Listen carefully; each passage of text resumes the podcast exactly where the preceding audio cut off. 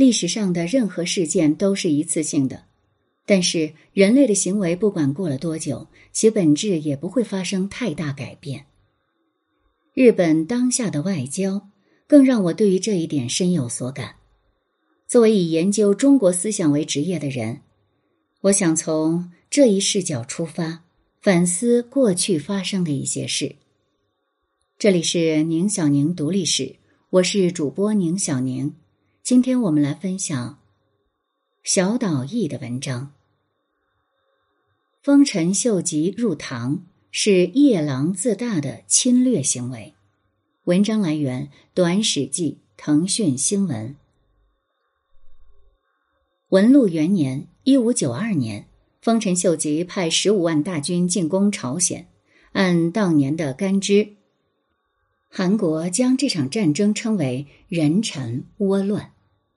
这场战争从前在日本称为太阁殿下的朝鲜征伐，现在的历史学者则倾向于认为这是日本发动的侵略，不少人将之称为朝鲜侵略。高中的日本史课堂用的也是这个表述，而为此感到不快的人则批评这是自虐史观。同一战争是称为征伐还是侵略的差异，与对他的评价的差异是相应的。评价指的是价值判断，如何称呼历史事件，是历史观上的重要问题。历史不是单纯为了弄清事实的工作。也是评价特定事实在人类社会发展过程中所处位置的学术。就战争而言，为了惩恶扬善的进攻是征伐，而利己的加害行为则称为侵略。丰臣秀吉的行为是有先例的，确切来说是人们认为有先例。这是指神宫皇后的三韩征伐，亦称新罗征伐。古世纪和日本书记的记载如下所示：第十四代君主重哀天皇为了征伐九州南部的政治势力，驾临今日的福冈。这时，一位神灵附身皇后，降下攻取大海对面宝地的神谕。然而，天皇说没听说过有这种国家，怀疑神谕的真实性。随后，突然驾崩于这里。而他的遗孀皇后以妊娠之身乘坐冰船渡海，降服了新罗王。得知此事后，百济和高句丽王大惧，向日本遣使，发誓今后常年称臣纳贡。皇后归国后诞下皇子，但仍摄政七十年，使日本臻于大治。这位皇后就是神宫皇后，而皇子则是应神天皇。在大日本帝国政府采用江户时代大日本史之说，将神宫皇后排除出天皇序列之前，人们一直以神宫皇后为第十五代天皇。今日的实政史学认为，这次征伐是古世纪日本书记编纂者以当时的国际形势为背景而创造的故事，融入了编纂者们自身的愿望。然而，和同时代的日本人一样，秀吉认为这是不可动摇的史实。基于朝鲜已在神宫皇后时承诺永远服属日本这个历史认识，他以征伐为名，将其出兵的行动正当化了。严格来说，秀吉并未以朝鲜为对手，他想征服的是中国，当时是明朝。他为此要求朝鲜让他的军队通过，但遭到拒绝。于是以对方无礼为由而点起战火。朝鲜当时是明朝的朝贡国，完全不可能接受秀吉的要求。要说提出要求时，日本负责外交的人对此毫无了解呢，也是无稽之谈。如下文所述，明日两国之前是有外交关系的，应该知道明朝与朝鲜之间的册封关系。尽管如此，他们也无法遏制独裁者秀吉的意愿，只能在国际上提出无知之甚的要求，结果就只有走向战争。而明朝为了保护与自己存在册封关系的朝鲜，派出援军与朝鲜军合力同日军作战。秀吉的朝鲜征伐也是与明之间的战争，日本当时称为入唐。那么，丰臣秀吉为什么想进攻明朝呢？从教科书到小说都说，丰臣秀吉完成了天下的统一。天正十八年（一五九零年），秀吉消灭小田原北条氏，在军中接受伊达正宗等东北大名的参见，由此日本全国的大名都已臣服于秀吉。漫长的战国乱世应该收场了，和平也应该可以恢复了。但事与愿违，在进攻小田园之前，丰臣政权。已经开始准备入唐了。统一天下、结束国内战争后，仅两年就对外出兵这件事，不禁让人心想：难得和平，何故为此？其实，统一天下和入唐之间存在着连续性。丰臣政权的特征在于，秀吉以关白之位代行天皇职务，利用这个权力发布了称为总无事令的私斗禁令。并以此为由向各地大名施威。他的逻辑是，军事行动应由作为天皇代理人的自己全权掌握。当然，秀吉也拥有让禁令不至于沦为空谈的暴力装置。我们现在会认为，日本本来就是一个国家，为了终止内战，理应将军事权集中于一处。但是，这个常识对于平安后期以来。在各自地盘上拼上性命守护土地的领主来说，并不是熟悉的观念。律令体制崩坏以后，中央政府掌控下的军事一元化体制一直没有得到确立。丰臣政权正试图推行全新的、脱离当时常识的举措。小田园北条氏顽强地拒绝了秀吉要其服从的要求，他们不能理解秀吉的崭新想法。就他们的常识而言。秀吉没有理由特地从京都、大阪率大军攻向关东这个偏僻地区，正是因此，小田园之役大概也有杀鸡儆猴的目的。东北的大名会到军中参见秀吉，正是由于确认了后者是认真的，他们的常识被颠覆了。我们认为，小田园征伐是统一日本国内的事业而赋予正面评价，而将朝鲜征伐视为对外侵略战争而做出负面评价。然而，我出身关东，所以就我的历史认识而言，前者也是侵略战争。自十二世纪末元赖朝镰仓开府以来，不再往上溯的话，是十世纪的平将门起兵以来。关东地方都是独立于京都朝廷的地方。足利将军家虽然是关东出身，但是将根据地设于京都，在那里开设幕府，而在关东建立分家，委以统治东国之任，即镰仓公方。战国大名北条氏本来是伊势氏，后来改称北条，就是因为从前镰仓幕府职权北条氏之名，在关东是颇有威望的。与靠藤原氏养子的身份才做到关白的男人秀吉，以藤原秀吉之名就任关白，后来由天皇授予丰臣这个新姓氏相比，北条氏大概觉得自家旗鼓相当，甚至更为高级。日本列岛的东部和西部本来就很不一样，就这样，秀吉实现了前无古人的成就。不，这还不算完全实现。小田园之役不过是让列岛内部实现统一，而丰臣政权的视线此时已投向海外。一三六八年，明取代元，建立了中华王朝。与宋元不同的是，明的贸易对象限于其朝贡国，于是，在十五世纪初，北山殿及日本实际上的最高统治者足利义满。恢复了两国之间自遣唐使以来中断的关系，向明朝贡，获封日本国王。这是自五世纪倭武王以来，日本国内首次公布中国皇帝册封的举动。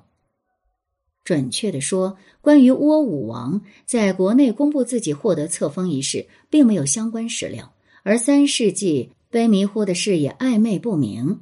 因此，足利义满在国内公布的举动，放在日本史上可能也是首例。此后，日明之间这个关系维持了一百五十年，遣明使的次数堪比遣唐使，多达十八次。虽然很多人批判足利义满的对中朝贡外交，我却认为其外交政策值得高度评价。随着室町幕府的衰退，以山口为根据地的守护大名大内氏取代足利将军家派出遣明使。毛利元就消灭大内氏后，日民间的外交关系就此终止。当时倭寇极为猖獗，丰臣秀吉在天正十六年（一五八八年）颁布海贼取缔令，以禁止倭寇。濑户内地区和九州的各大名都臣服于他，于是日本的外交权统一于丰臣政权。侵略朝鲜的文禄之役就是在这个背景下发生的。秀吉从前线大本营明户屋（今唐津市）寄给外甥官白秀次的书简中提到一个著名的设想。根据他的说法，秀吉似乎打算在征服朝鲜后攻入明朝，吞并全境，然后以北京为据点设立占领区政府，他自己则移居浙江宁波，雄视整个东亚。这个设想有多少可以当真？他究竟是秀吉自己的考虑呢，还是他的政权中全体成员的意向？目前难以决定。不过，说这是自我高估的妄想，是夜郎自大的表现，大概不错。这不禁令人想起昭和时代大日本帝国的军部中也流行过日本在和美国二分世界后展开最终一战的想法。据说，在丰臣政权出兵朝鲜之际，其内部也存在慎重派。有人认为，千利休切腹原因之一就在于他曾批判兴师。千利休是秀吉的文化和政治顾问，德川家康也似乎善于出兵，对秀吉阳奉阴违。取代千利休和德川家康而抬头的是一群年轻人，其中的代表是石田三成和小西行长。他们名义上是大名武将，实际上更接近于作为能力而负责政务的秘书。其中不少人自幼就是由秀吉养大的，因此与千利休是界会合众，也就是在室町时代指导都市政治的豪商。德川家康是三河的战国大名不同，他们为独裁者秀吉的马首是瞻。三成和行长负责统筹战争，渡海到了朝鲜。实际上，与明显联军作战的是奉秀吉之命率领自己的家臣团渡海的各位大名。加藤清正的表现相当有名，黑田长政在作战中也勇猛果敢，进军到半岛北部。但当最初的闪击战停下来后，战况的发展渐渐不如理想。小西行长在日本尚处优势的局面下，开始筹备讲和，与明方代表达成协议后，明的使节团在庆长元年（一五九六年）来到大阪城。然而，行长他们为了促成讲和，没有把具体的条件准确的传给秀吉，以至于会面时，秀吉认为受骗而大怒，和议决裂，于是再度出兵。这就是庆长之役。或者说是丁酉倭乱，秀吉要求的是将半岛南部割让给日本，以及明向日本表示降服，将明的公主嫁入天皇家等等。然而，明史带来的合约内容则是明朝皇帝任命秀吉为日本国王，并许可其进行正式的贸易。秀吉为自己被降格对待而愤怒不已。江户时代后期形成了一种解释。认为秀吉之所以拒绝讲和，是因为自己是天皇之臣，没有被一国君主封为日本国王的道理。这个解释之后，在明治时代被国家认定为正确的历史认识，直到昭和战败。当时接受教育的群体中，仍然有人至今默守这种认识，认为对中外交就该如此。不过，这并非事实。如前所述，自足利义满以来，日本就对明实行朝贡外交。大内侍代之而起，负责日明日朝之间的经济文化交流；而在名义上，仍是日本国王向明朝贡，和朝鲜国王结成友谊的外交仪礼。大内侍内心是如何考量这个关系的，不得而知。但是这种场合中的日本国王仍是足利将军家，因此可能一开始呢是丰臣秀吉个人为了让明降服而开战的，但在交涉现场推动讲和的人，则想通过复活室町幕府以及其后大内侍的外交政策所确立的关系来结束战争。秀吉拒绝讲和。不过是出于对无果而终的厌恶，奉秀吉之命而出兵的大明，其实也期待凭借在当地的战果获得恩赏。他们并不是近代意义上的政府军，只是联合起来的私兵。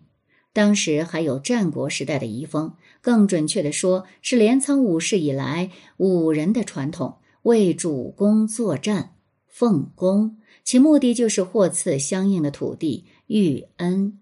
元寇及蒙古袭来，对日本来说，则是一场防卫战争。但面对此事，镰仓幕府召集到前线与蒙古军对峙的御家人，同样并未抱有多少守护日本国的崇高意识，而是想从镰仓殿那里得到土地，作为战斗的回报。三百年后，事情也没有变化。对于赴朝鲜作战的大明而言，重要的不是日本国君主天皇及其代理人秀吉受到侮辱，而是没在朝鲜抢到土地的话，就与恩赏无缘。这是一个极端现实的利益问题。出兵后空手而回是很麻烦的。他们自己是这样，他们的家臣同样不能接受。家臣们从军是为了恩赏，而非为天皇陛下为国作战的荣耀。对于在朝鲜前线作战的大明来说，要把讲和时日本已经占领的地域还给朝鲜，是岂有此理的事。而且，因为行长他们是秘密和明交涉的，这也使得对他和三成的不信任感在前线大明间蔓延。行长没有正确的将讲和条件传给秀吉，于是失事，但没有受到改易或处死的严厉处罚。结果，三成作为奉行，其分量变得更为重要，但他仍然对秀吉唯命是从。战事再起后，情势日益不利于日军，他没能提出突破困境的计策。战况上，制海权已被朝鲜水军所夺，不再能自由的为当地部队提供补给。而在前线将领加藤清正和黑田长政的眼中，补给是奉行的任务，三成却做得一塌糊涂，因此认为三成有心为难自己。其实可能是三成由于对秀吉唯命是从，在丰臣秀吉面前难以提出重新讲和的建议，他对前线部队见死不救，或许是一种未必故意。毕竟前线的败北是前线指挥官的责任，不至于责怪到他。这种明哲保身、逃避责任的事不关己主义，在长于实务的能力当中是颇为常见的。日本的国家利益就这样受损了。大权在手的独裁者秀吉麾下，既有对这场战争持怀疑态度但隐忍不发的德川家康和黑田孝高。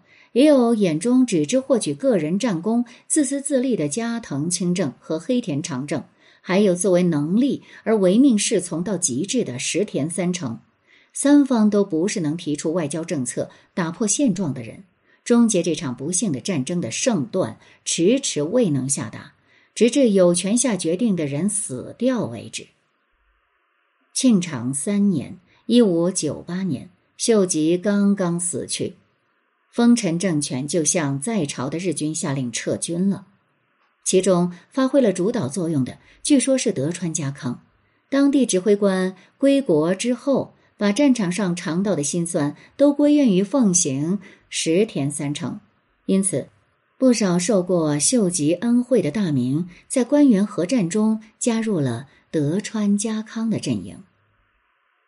说起来，室町时代是由武山僧担任外交官的。武山是十三世纪中国南宋所设的制度。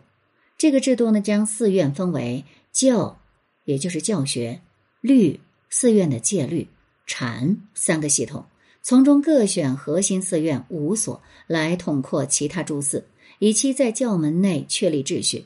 中国的禅院五山，在当时南宋朝廷所在的杭州选了三所，在与日本开展贸易的港口宁波选了两所。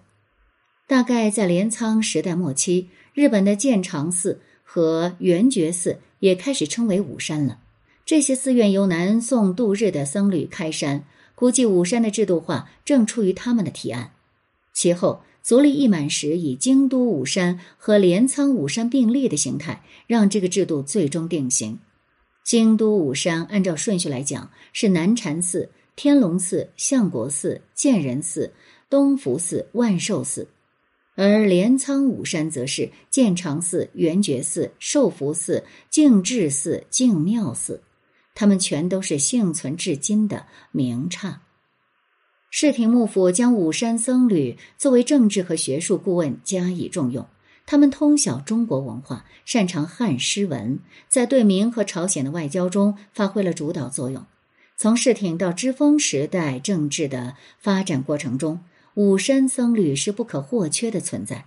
各地的战国大名都尊与五山有些关系的学僧为幕僚，让他们发挥治理领地的干才。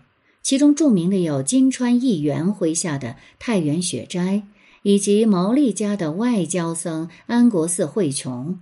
军师原本指的就是这一群僧人。竹中半兵卫和黑田官兵卫的军师形象，不过是江户时代以来的产物。历史上实际担任军师的，其实就是五山僧。在丰臣秀吉时代，遣明使业已告终。这代五山系的学僧都没有渡明的经验。之前提到，明代原则上只容许朝贡形式的贸易，因此渡海的僧侣也依赖于遣明船。他们在中国国内的行动还要受到管制，不能自由参访各地寺院，因此所见所闻相当有限。随着日本国内政治形势的变化，五山僧失去了提出改变外交政策的相关机会。丰臣政权成立时，距离最后一次遣明行动已有四十年之久。但是，凭借着在武山学到的汉籍知识以及前辈传下来的国际关系上的大局观，这代武山僧在丰臣政权内应该属于出兵朝鲜问题上的慎重派。自镰仓幕府创立以来，僧侣就在负责武家政权的文书行政工作，大多数武士都没有使用汉文的能力。五山僧与中世纪欧洲拥有书写拉丁文能力的基督教圣职者的角色是相当的。僧侣们尤其活跃于外交这个领域，毕竟与明和朝鲜往来的文书都必须用正式的汉文写成。公家虽然有运用汉文的能力，但他们自平安时代以来就死守日本一国主义，而对世界形势漠不关心。在室町时代的日本，熟知外国事务的人，其实还是武山僧。武山僧不是外交专家，确切来说，他们是拥有丰富学识和文才，通晓东亚世界国际文化的通才。与武山僧相比，石田三成和小西行长则是专才。他们的确是能干的官僚，对于丰臣政权的运作而言，是不可或缺的人才。发现并任用他们的秀吉本人，当年在织田信长麾下被指派过同样的任务。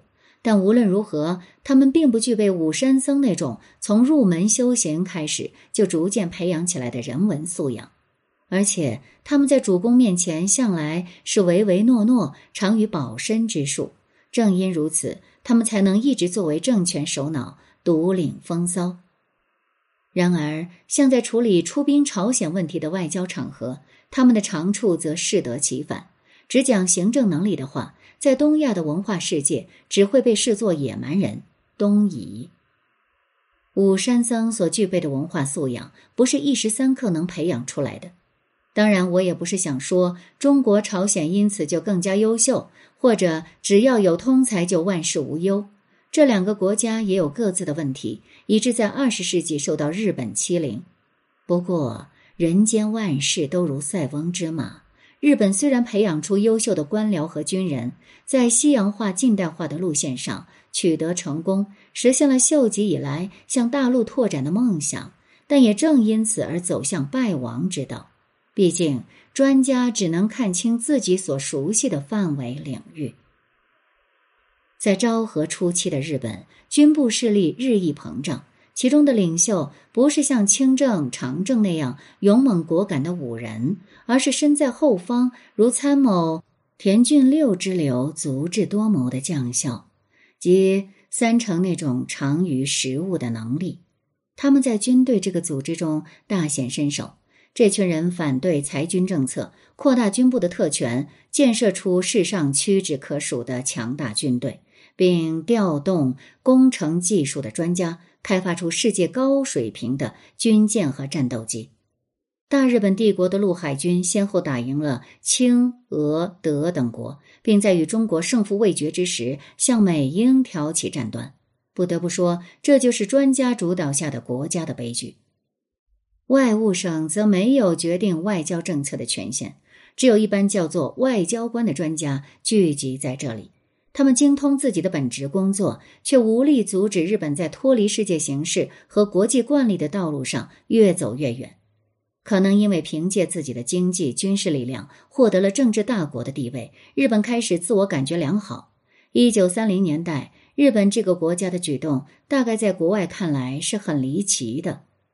大日本帝国就如这个自称一样，完美演绎了什么是夜郎自大。本文节选自《儒学与明治维新》，日本小岛义著，陈建成翻译，后浪出品。作者简介：小岛义，一九六二年生，日本东京大学人文社会系研究科教授。主攻中国思想史，尤其是宋代诸子学。近年锐意于公众史学，尝试从东亚视角和中日交流角度来讲述日本的历史。代表作有《儒教的历史》等。